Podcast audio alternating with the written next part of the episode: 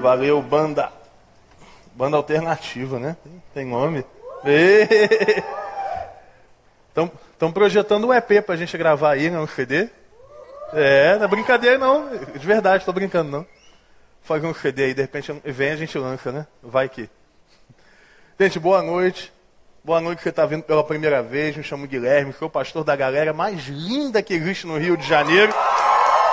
Muito bom ter você aqui, galera mais linda do Rio de Janeiro. É bom ter vocês também. Hoje foi um dia. Deixa eu ajeitar aqui, né? Porque hoje foi um dia especial pra gente pra caramba. A gente esteve lá no, no Rock em Rio. Véi, foi. Sei que não veio de manhã, teve, foram 20 pessoas, 20 pessoas orando, 20 indo. A gente teve 50 pessoas ao todo no movimento. Foi maneiro demais, cara. Lá a gente encontrou a galera metaleira lá, um ganja na camisa, pistola. Foi mó maneiro. E a gente pôde pregar o evangelho lá, adorar o nome do Senhor e exaltar o nome de Jesus num ambiente onde o nome de todo mundo é exaltado. Então, Guilherme, houveram 1.500 conversões? Não, querido. Mas a gente sabe que a palavra de Deus ela é como uma sementinha que é plantada e ele dá o crescimento, mesmo que eu não veja. No final, ele vai dar o crescimento. E eu sei que o que fizemos hoje vai impactar a vida de muitas pessoas pelo poder do nome de Jesus, porque é isso que a Bíblia nos diz. Mas eu quero te convidar a abrir a tua Bíblia agora. Vou falar nela, vamos abrir em Lucas capítulo 15. Evangelho de Lucas capítulo 15.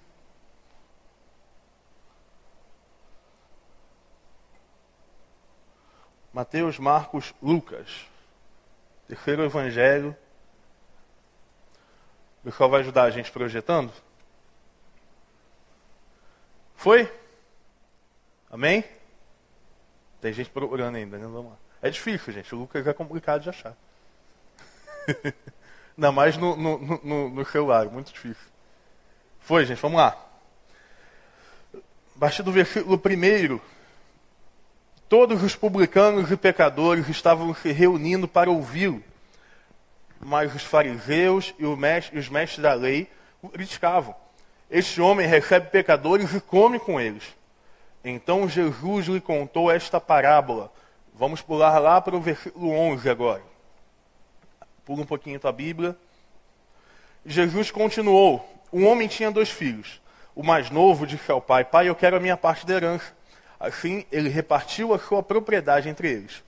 Não muito tempo depois, o filho mais novo reuniu tudo o que tinha e foi para uma região distante. E lá desperdiçou seus bens vivendo irresponsavelmente. Depois de ter gasto tudo, houve uma grande fome em toda aquela região que o filho mais novo estava. E ele começou a passar fome necessidade. Por isso, foi empregar-se com um dos cidadãos daquela região, que o mandou para o seu campo a fim de cuidar de porcos. Ele desejava encher o estômago com as vagens de alfarrobeira e os porcos comiam, mas ninguém lhe dava, ninguém lhe dava comida de porco.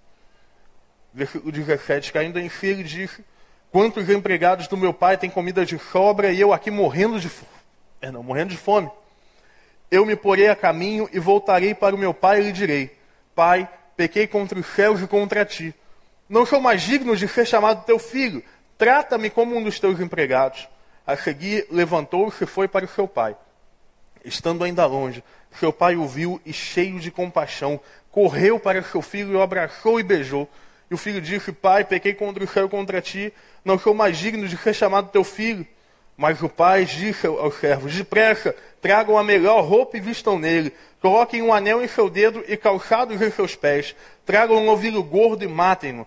Vamos fazer a festa e alegrar-nos, pois meu filho estava morto e voltou à vida, estava perdido e foi achado. E começaram a festejar o seu regresso. Enquanto isso, o irmão, o filho mais velho, estava no campo. Quando se aproximou da casa, ouviu música e dança. Então chamou um dos servos e perguntou: O que, o que está acontecendo? E o servo lhe respondeu: Seu irmão voltou e seu pai matou o novilho gordo, porque o recebeu de volta são e salvo. O filho mais velho encheu-se de ira e não quis entrar. Então seu pai saiu e insistiu com ele, mas ele respondeu ao pai: Olha, todos esses anos tenho trabalhado como um escravo a teu serviço e nunca desobedeci a tua ordem mas tu nunca me deste um cabrito para eu festejar com meus amigos. Mas quando volta para casa, vês que teu filho, que esbanjou os teus bens com as prostitutas, matas um ovinho gordo para ele. Disse o pai: Meu filho, você está sempre comigo e tudo que eu tenho é seu. Mas nós tínhamos que celebrar a volta deste seu irmão e alegrar-nos porque ele estava morto e voltou à vida, estava perdido e foi achado. Que o Senhor nos abençoe e traduza esse texto aos nossos corações, em nome de Jesus. A gente leu aqui, eu quero pedir a tua ajuda para você olhar para cá, para poder entender do que a gente está falando. O que a gente está lendo é o Evangelho de Lucas. Lucas ele é conhecido na Bíblia e é conhecido na história como um homem que escrevia aos gentios. Quem eram os gentios? Eram aqueles que não eram judeus. Você imagina, os judeus foram convertendo ao Evangelho e eles acharam e continuaram criando um certa, uma certa repulsa ah, em, em, em, um certo momento a pessoas que não eram do, do, do, da tribo judaica. Então, os gentios eram eles fora dos judeus. Aqueles que eram rejeitados, aqueles que eram muitas vezes, é, é, tinham por muitas vezes, é, eram, perdão, que tinham por muitas vezes o privilégio de ouvir a palavra de Deus excluído. Por quê?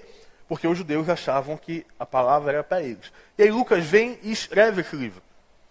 Sabe o que acontece aqui? Lucas ele é o evangelho, olha para cá, que escreve para aqueles que são os rejeitados, ou o povo que ninguém queria ouvir. E aí, no coração do livro de Lucas, e, e o que lemos é esse coração, no eixo central do livro, temos a parábola do filho pródigo, ou a palavra, o meu prefiro, a parábola do filho pródigo, ou a parábola do pai amoroso, o meu prefiro chamar. Nós temos ali o, o, o boom do negócio.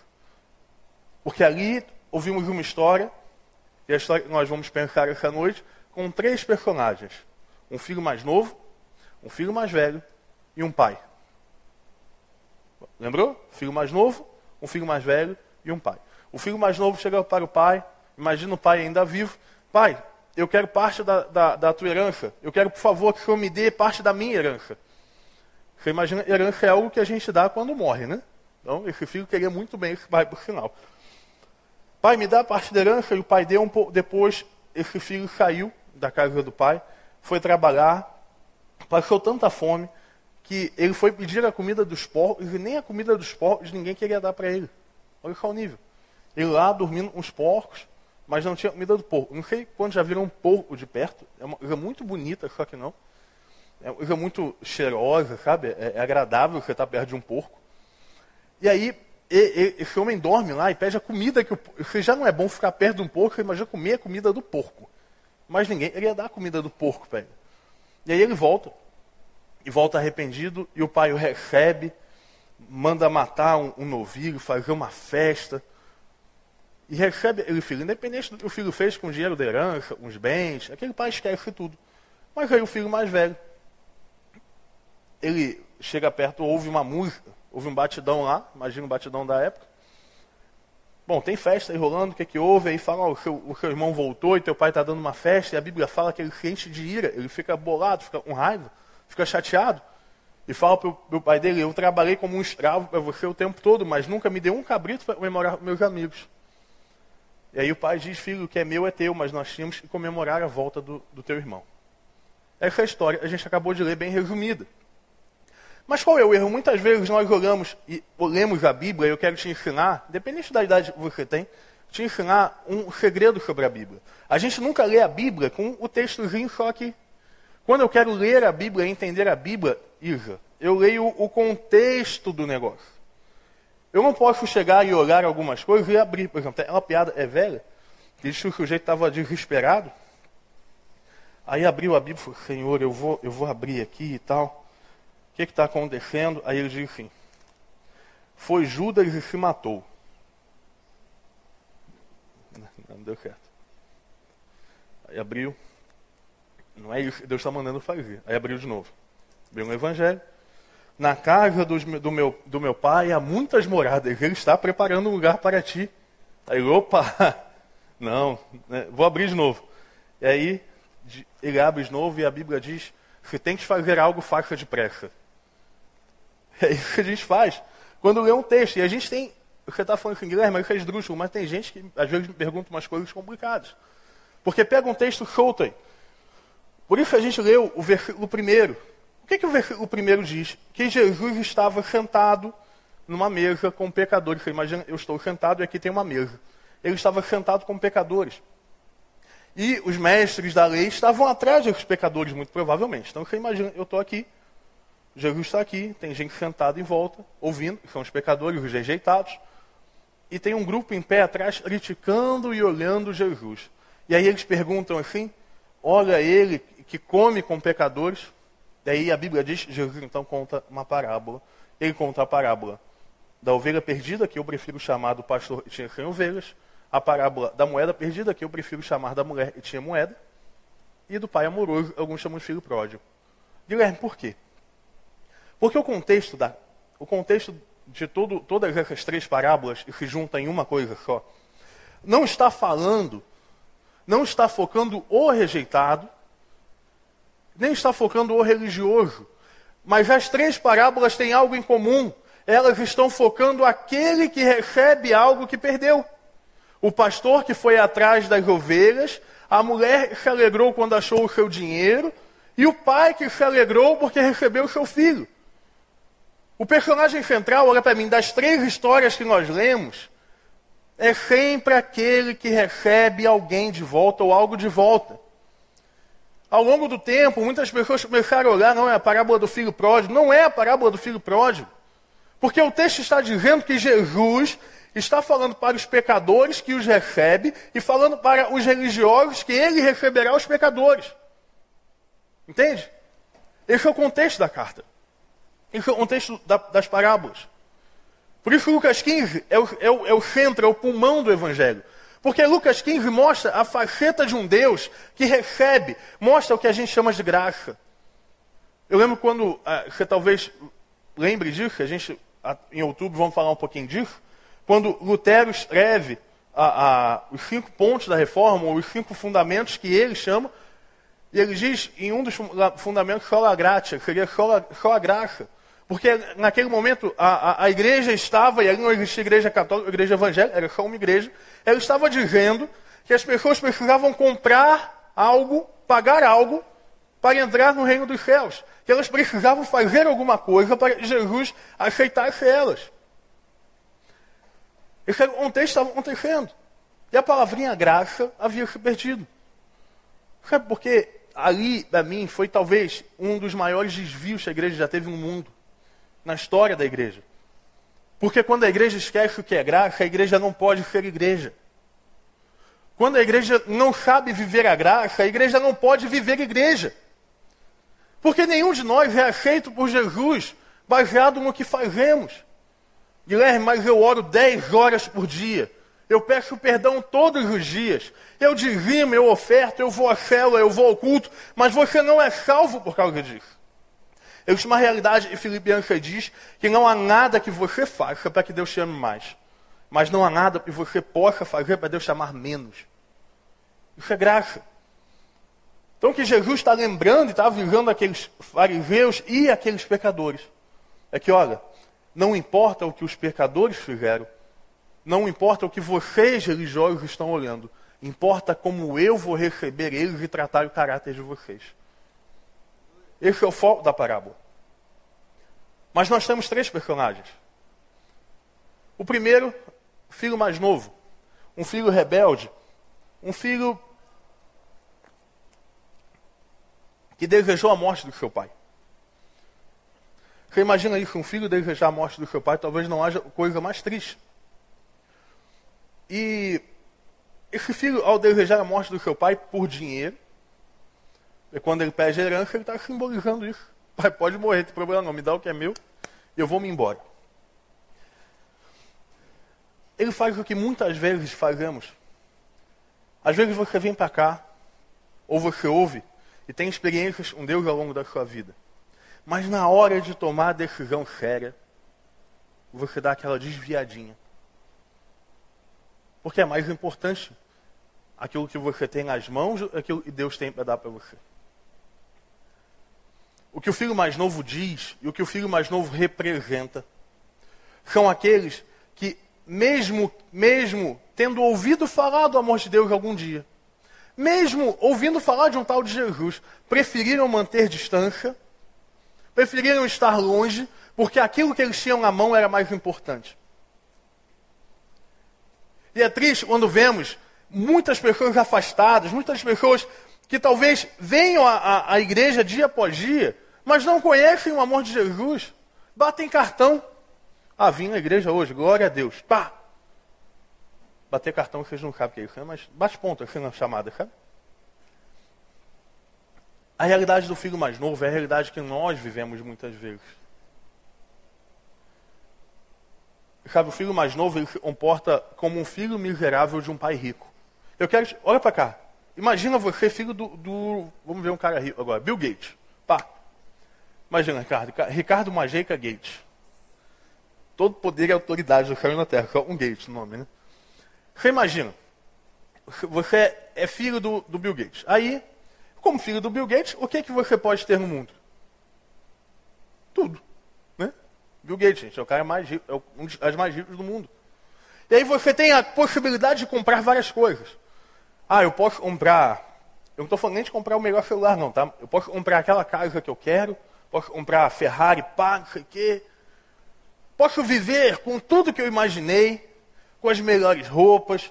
Ah, vou ali fazer uma comprinha em Nova York, já volto, coisa rápida. Você viveria assim, fino, chique, usando umas roupas, a gente não sabe falar o nome, mas você vai saber qual é. E aí você vai podendo adquirir disso tudo, porque você é filho do Bill Gates. E como filho do Bill Gates, você pode investir em várias coisas. Um leque de possibilidades, olha para cá, se abre porque você é filho do Bill Gates. Mas imagina que o filho do Bill Gates fala o seguinte: vou viver na rua e vou morar pedindo, vou, vou morar na rua e vou pedindo esmola. Então está o filho do Bill Gates pedindo esmola. Isso é coerente? Diz para mim, é coerente? Porque aí esse homem se comportaria como um filho miserável de um pai rico. Ele seria isso. Um miserável filho de um pai rico. Isso é o filho mais novo.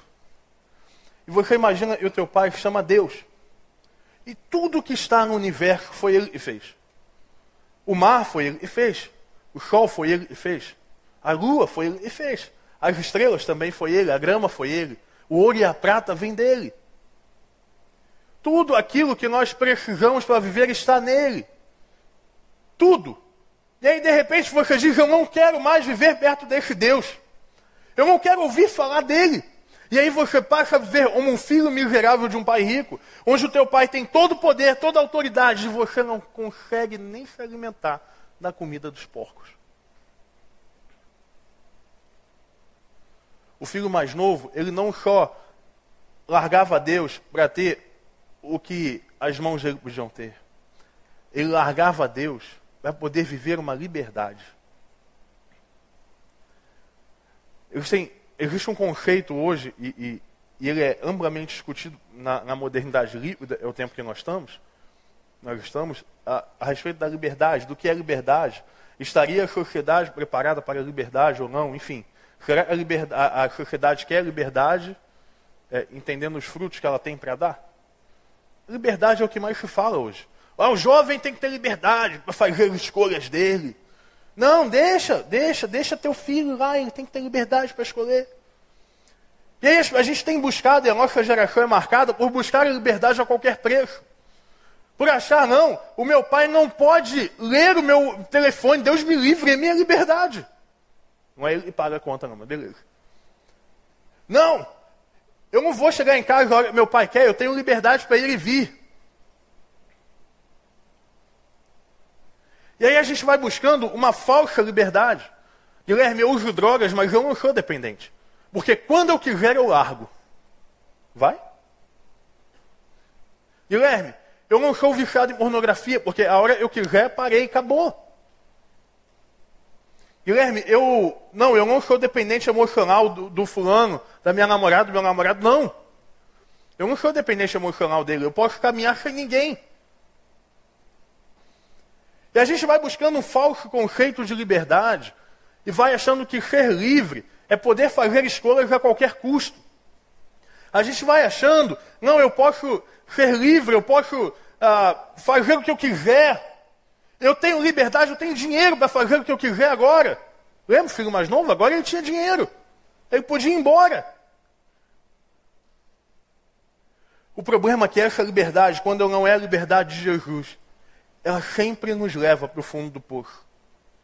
A liberdade que vem dos homens, a liberdade que vem das escolhas, independente das consequências, ela nos leva para comer com porcos.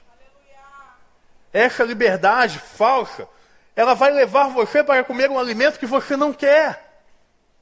Vai levar você para longe daquilo que Deus fez você para viver. Você imagina onde aquele filho mais novo, ele tem uma tomada de consciência e ele pensa: eu estou aqui pedindo comida dos porcos, mas os empregados do meu pai estão comendo bem. Ele tem então uma clara convicção de que a liberdade dele, tão sonhada, virou a, a prisão dele. E é isso que acontece com a falsa liberdade. A falsa liberdade ali na frente ela nos aprisiona. Hoje ela nos dá prazer, mas aqui na frente ela nos aprisiona e nos deixa presos. Quando a liberdade de Jesus não é, uma, não é o fato de podermos escolher sem ter consequências, é o fato de que nenhuma escolha pode me obrigar a fazer nada.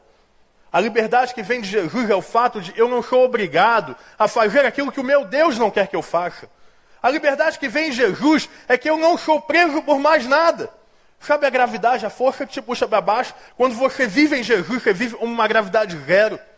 E você é lançado para perto de Deus, porque nada impede você de adorar a Deus, nada impede você de buscar a Deus, porque a liberdade que vem do Senhor, ela liberta qualquer algema. E a liberdade que vem do Senhor é incondicional. Porque quando somos livres e quando somos libertos por Deus, não tem caminho que termine numa encruzilhada, não tem labirinto. Porque quando Deus dá a liberdade, Ele também vira o guia das nossas vidas e nos conduz em meio à nossa liberdade para o caminho que Ele tem para nós. É isso que é a liberdade. Não é a liberdade a qualquer custo. Tudo me é lícito, mas nem tudo me convém. Tudo me é lícito, mas não vou deixar que nada me domine. Essa é a liberdade. Isso é a verdadeira liberdade. Guilherme, mas que liberdade é essa? Foi uma liberdade que pagaram caro. Foi uma liberdade que Jesus deu a vida para você ter. Antigamente, os religiosos, os judeus, os adoradores de Deus, do Deus verdadeiro, precisavam de um intermediador, um homem, que pudesse fazer adoração para eles. Precisava de alguém que fosse intermediar a palavra dele com Deus. Imagina. Quando Jesus morre, a Bíblia diz o véu que separava esse espaço foi rasgado de cima a baixo. E você passa a ter liberdade de ajoelhar te, na tua casa, lá no teu quarto, e falar, paizinho, eu estou aqui, e Deus vai escutar você porque você é livre para falar com Deus. Essa é a verdadeira liberdade. E é uma liberdade que não tem fim. E nós olhamos lá, o filho mais novo. Vamos pular para o filho mais velho, o outro irmão. Um irmão sério. Olha para cá. Um irmão que seguia as orientações do seu pai. Um irmão que dava tudo tudo, olha para mim, tudo. Ele dizia que ele trabalhou como um escravo para o pai.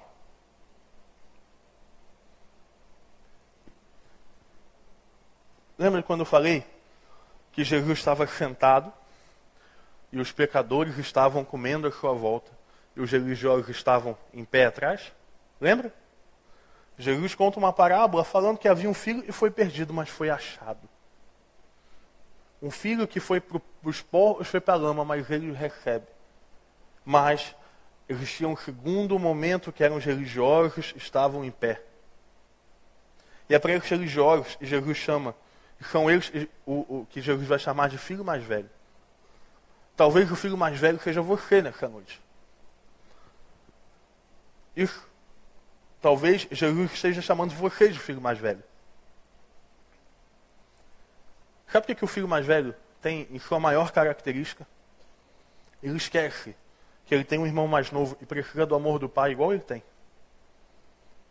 Ele esquece que ele não está e não precisa ficar ali desfrutando daquilo e, e, que o pai dele tem, vivendo as festas e tal, porque o pai ele, ele já vive aquilo tudo. Mas que ele pode dar um pouco daquilo para celebrar a volta do irmão. Sabe o que muitas vezes nós fazemos? como filhos mais velhos, em muitos momentos, Nós, vie, nós viemos para cá e nós viemos aos cultos. Nós vamos às células e somos cheios de Deus. E Deus fala, e Deus enche a gente. E nós, oh, velho, caraca, Deus, Deus, oh, Deus. Aí enche o poder, né? Ela caidinha. Brincadeira, cai não. Mas enche o poder de Deus e tal.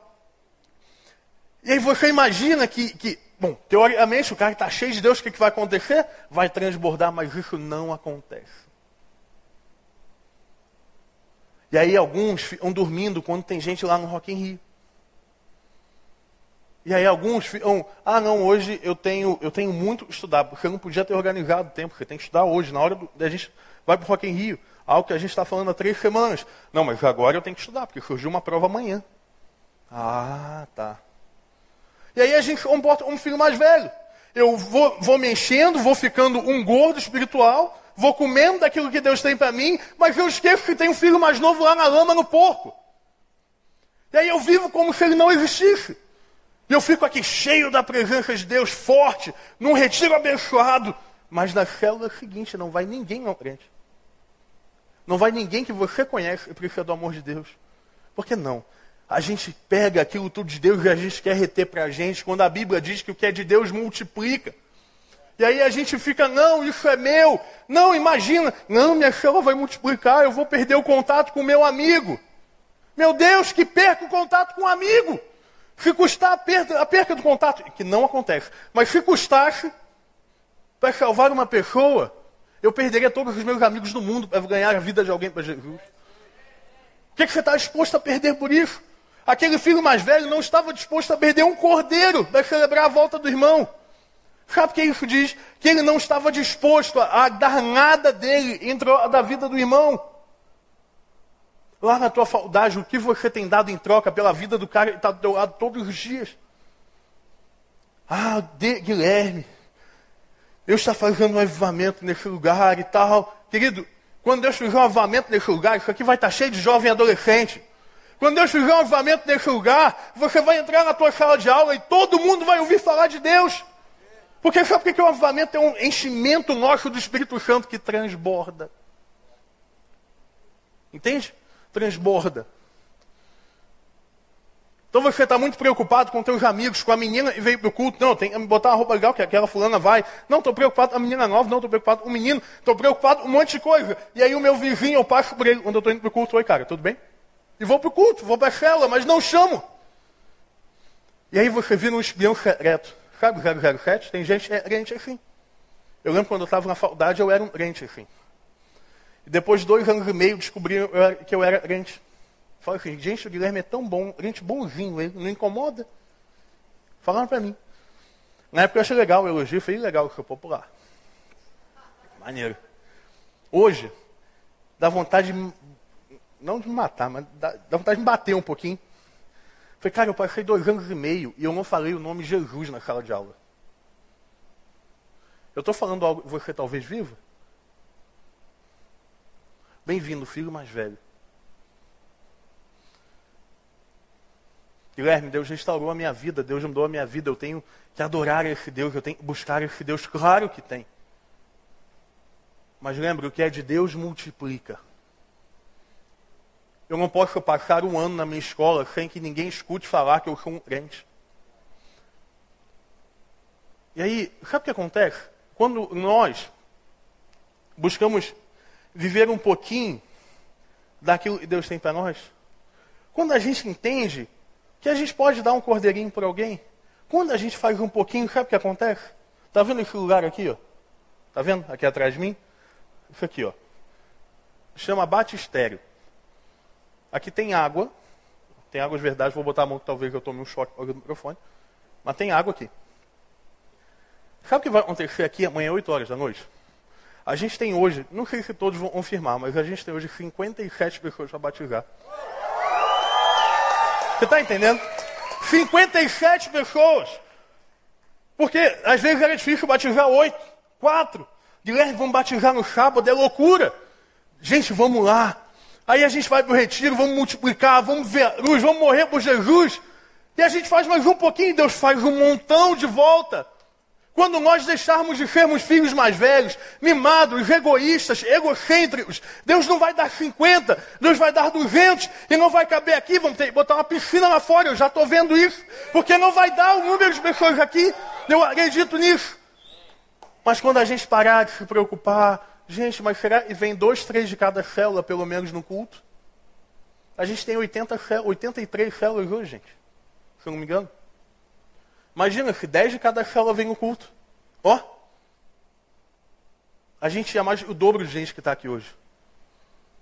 Guilherme, mas eles vão na célula. Mas célula sem culto morre. E culto sem célula morre também. Guilherme, o que é, é mais importante? É a célula, né? Claro? Não. É o culto, então? Não, também não. Os dois têm a mesma importância.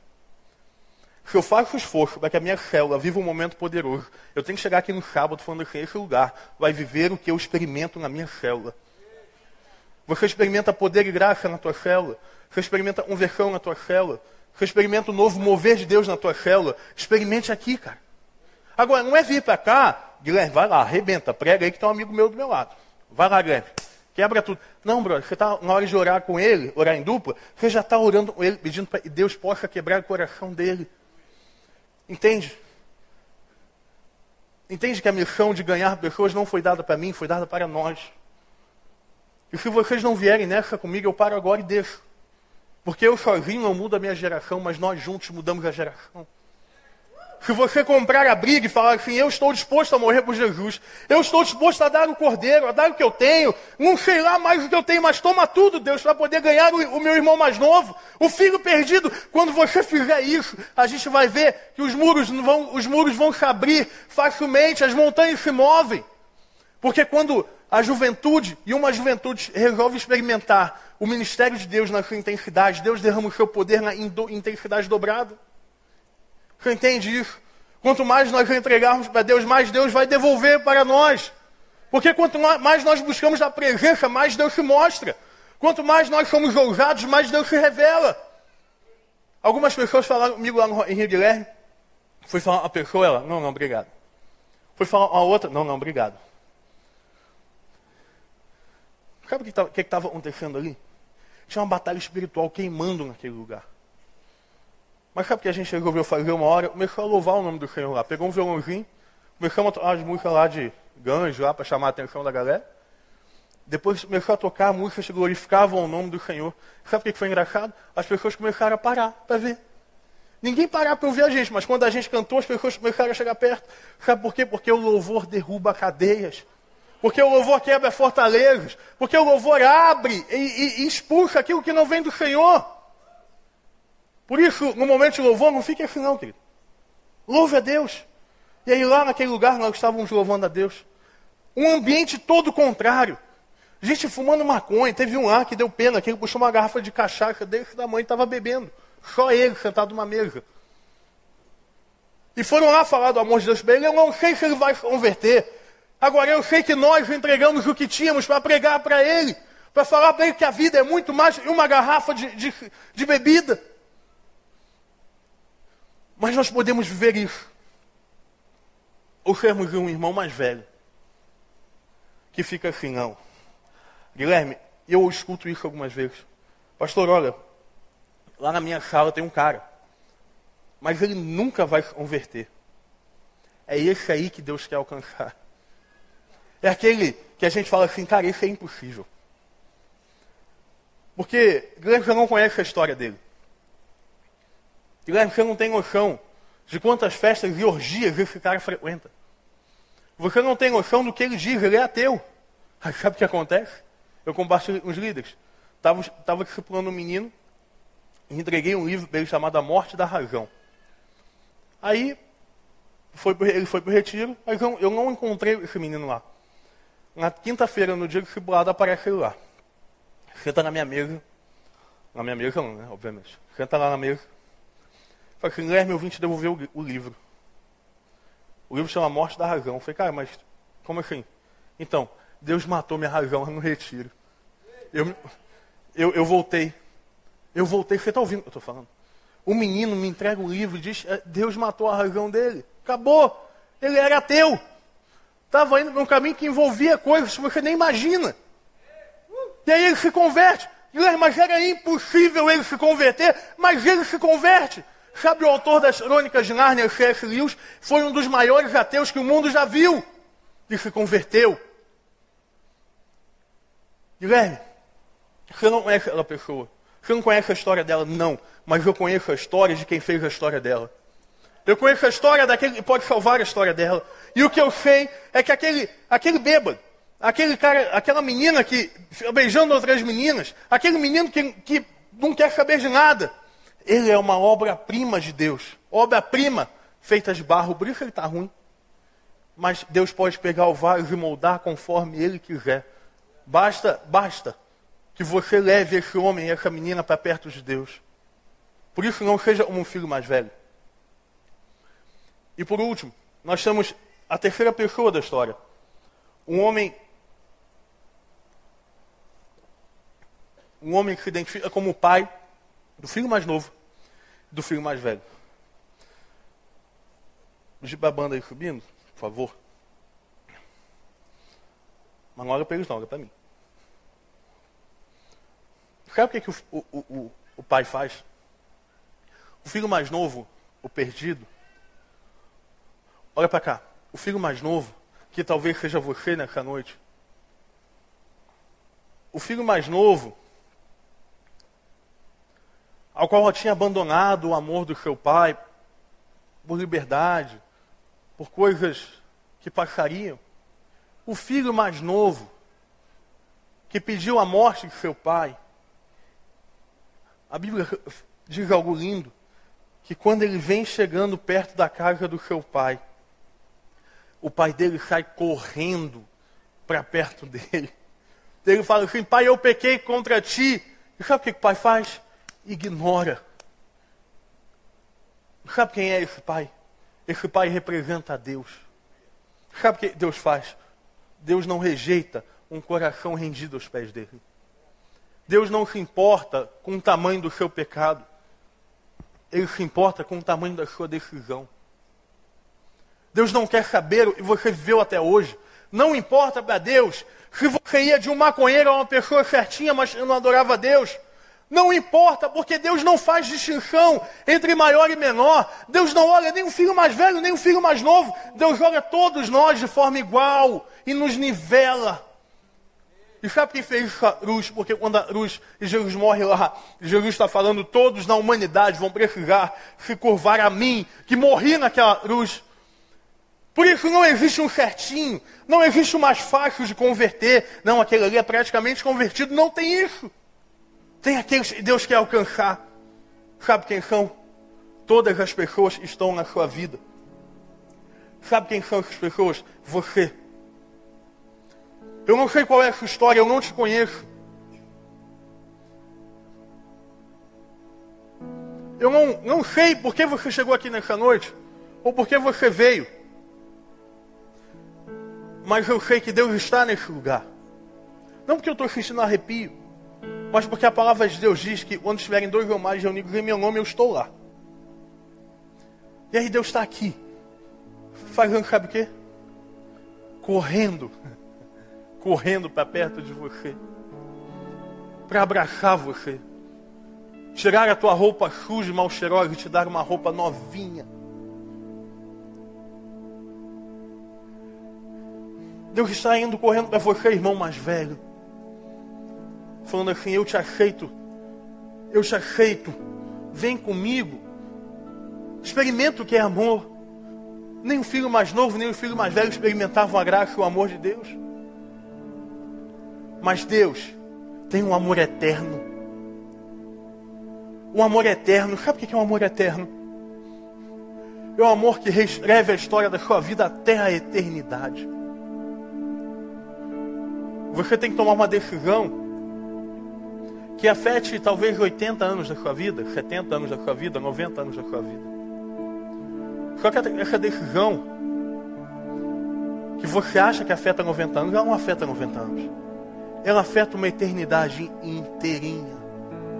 E o que é uma eternidade perto de 90 dias?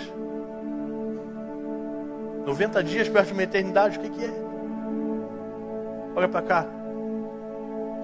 Deus está nessa noite chamando você para reescrever a história da sua vida. Deus está chamando você como um pai amoroso, falando: Filho, eu recebo você de volta. Não importa o que você fez, não importa quem você é, não importa como te chamam, não importa, importa que eu chamo você pelo nome, importa aquilo que eu tenho para a sua vida. Em alguns momentos eu fui perguntado, e eu me lembro, que esse mesmo menino, eu estava discipulando, ele falou o seguinte, Guilherme, sabe o que me escandaliza? Como Deus, que criou todo o universo, pode amar um pequeno ser de um pequeno planeta. Eu disse para ele, meu irmão, isso também me escandaliza. O amor de Deus me escandaliza. Por que, que o Deus Criador do universo vai ouvir a tua oração? Porque é um amor que você não consegue discernir. Sabe por que, a Bíblia diz que Ele é o amor? A identidade de Deus é o amor. Eu não sei o que falaram para você. Talvez na tua família você não tenha sido amado. Talvez na tua família você tenha sido rejeitado. Talvez você tenha sido até abusado por alguém na sua família, fisicamente ou emocionalmente. Mas eu estou falando para você de um amor, de um Deus que refaz toda a sua história. De um pai que diz que ainda que a mãe se esqueça de um filho, eu todavia jamais me esquecerei de ti. De um pai que dá o seu próprio filho para morrer por você. De um pai que diz para você, sabe aquelas tuas feridas? Eu estou curando todas elas nessa noite. Eu lembro, uma mãe falou para mim, Guilherme, a minha filha chegou no retiro com depressão. Segunda-feira ela estava na escola. Sabe por quê? Porque Deus faz o que anos de terapia não fazem, não que a terapia não seja importante, mas Deus é o maior dos terapeutas. Deus é o maior dos médicos, Deus é o maior dos professores, Ele é aquele que ensina e refaz todas as coisas, Ele é aquele que reescreve e reconstrói o teu caráter com uma palavra. E sabe o que eu pude experimentar na minha vida? Um Deus que não queria saber o que eu tinha feito, mas um Deus que queria saber como seria a minha vida daqui para frente, porque jogou o meu, meu pecado no mar do esquecimento. Então nessa noite, Deus está jogando o seu pecado no mar do esquecimento. Eu quero te convidar a desfrutar daquilo que a gente tem vivido aqui. A gente tem vivido coisas lindas aqui. Lindas, lindas, lindas. Batismos se eu não me engano, nenhum, nenhuma faixa etária da igreja batizou tantas pessoas de uma vez quanto nós vamos batizar. Sabe o que é isso? Não é honra para ninguém. Isso é mover de Deus. Isso é mover de Deus. Mas você pode estar dentro disso, sendo curado, restaurado todos os dias, sendo liberto da tua religiosidade, porque Jesus é o nome sobre todo nome, que tem poder acima de todos. Ou você pode ficar contemplando a geração que vai mudar a história do mundo do Brasil. Fique de pé em nome de Jesus.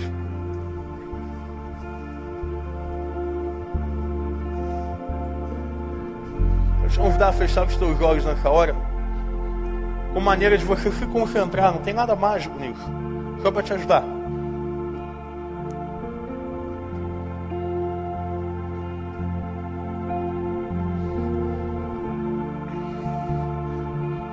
Eu não quero saber se você é filho mais velho, se você é filho mais novo.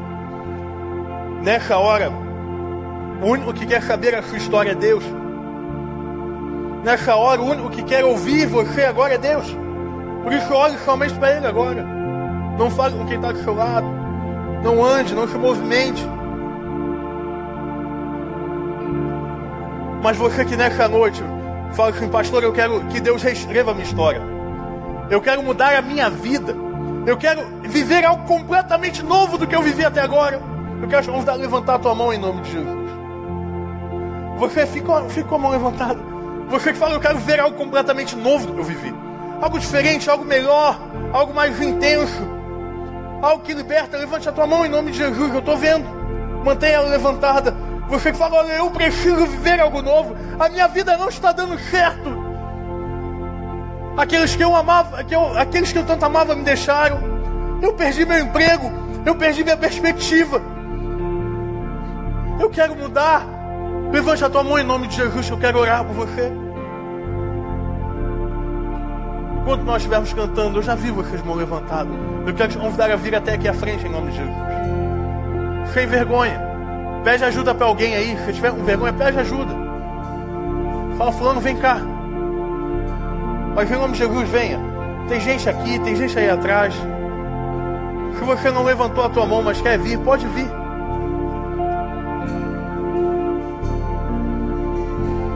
quiser se ajoelhar aqui na frente, à vontade.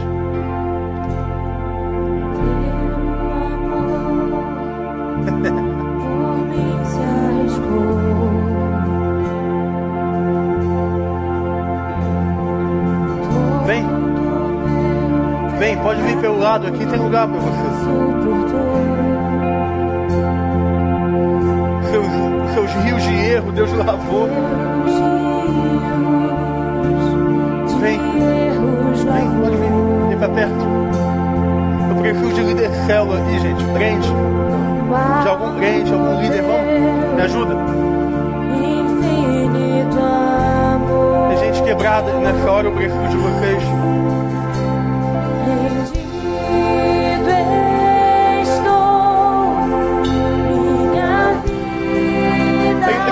Sabemos quem somos. Em Cristo que temos identidade. Vem em nome de Jesus. Porque talvez esteja resistindo nessa hora. Mas eu quero te convidar a viver o amor. Que é sobre todo amor. Vem em nome de Jesus. Não resista a minha voz. Não resista a voz do Espírito Santo. Vem em nome de Jesus. Você sabe que é contigo.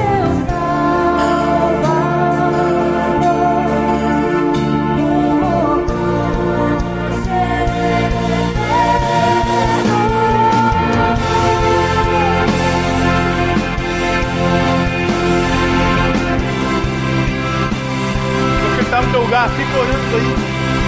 Está orando por essas pessoas. Vem. Vem aqui tem lugar para você. Vem. Deus está falando contigo.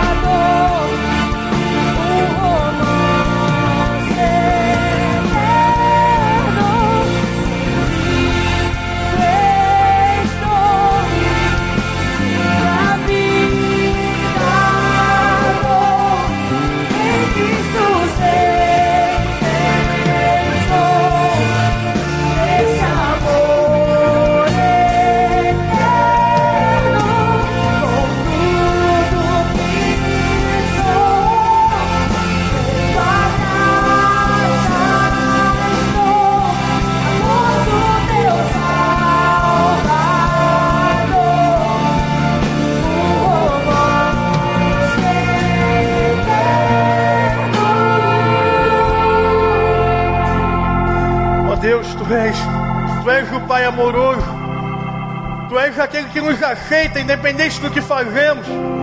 Tu és aquele Deus que morreu por nós. O Senhor é aquele que não veio para condenar, mas veio para salvar.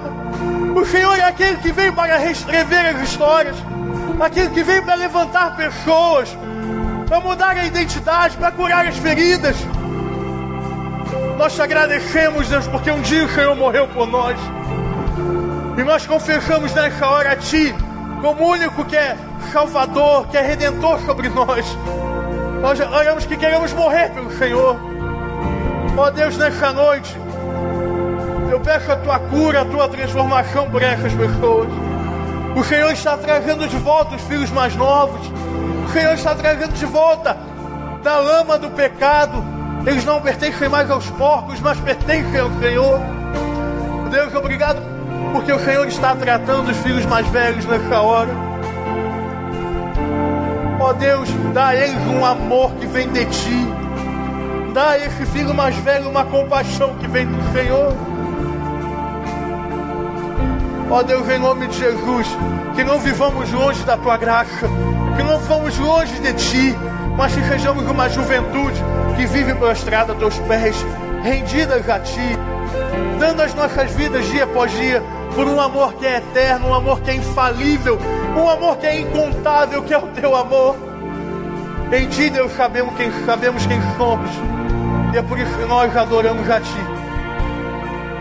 Em nome de Jesus, nós te agradecemos por essa noite. Amém, amém. Fique de pé em teu lugar, fique de pé, querido, em nome de Jesus. Deus está te colocando de pé nessa hora com uma nova história. Tem alguém aqui que está vindo aqui à frente pela primeira vez, que nunca tinha vindo aqui à frente? Tem alguém que está vindo pela primeira vez? Tem uma pessoa aqui, ó, tem duas pessoas aqui, tem três pessoas. Tem mais alguém que está vindo pela primeira vez? Quatro pessoas vindo pela primeira vez. Cinco pessoas vindo pela primeira vez. Tem mais seis pessoas vindo pela primeira vez. Oh Deus! tem mais gente.